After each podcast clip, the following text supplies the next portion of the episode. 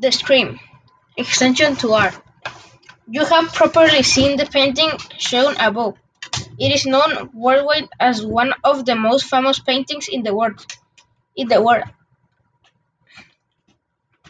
and is known as the "Mona Lisa" of our time.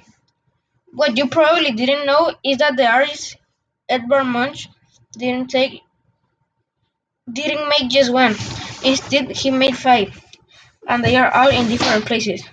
All of these variations are different, since while others were made using pastels, some were painted using tempera and some were made many years after the first.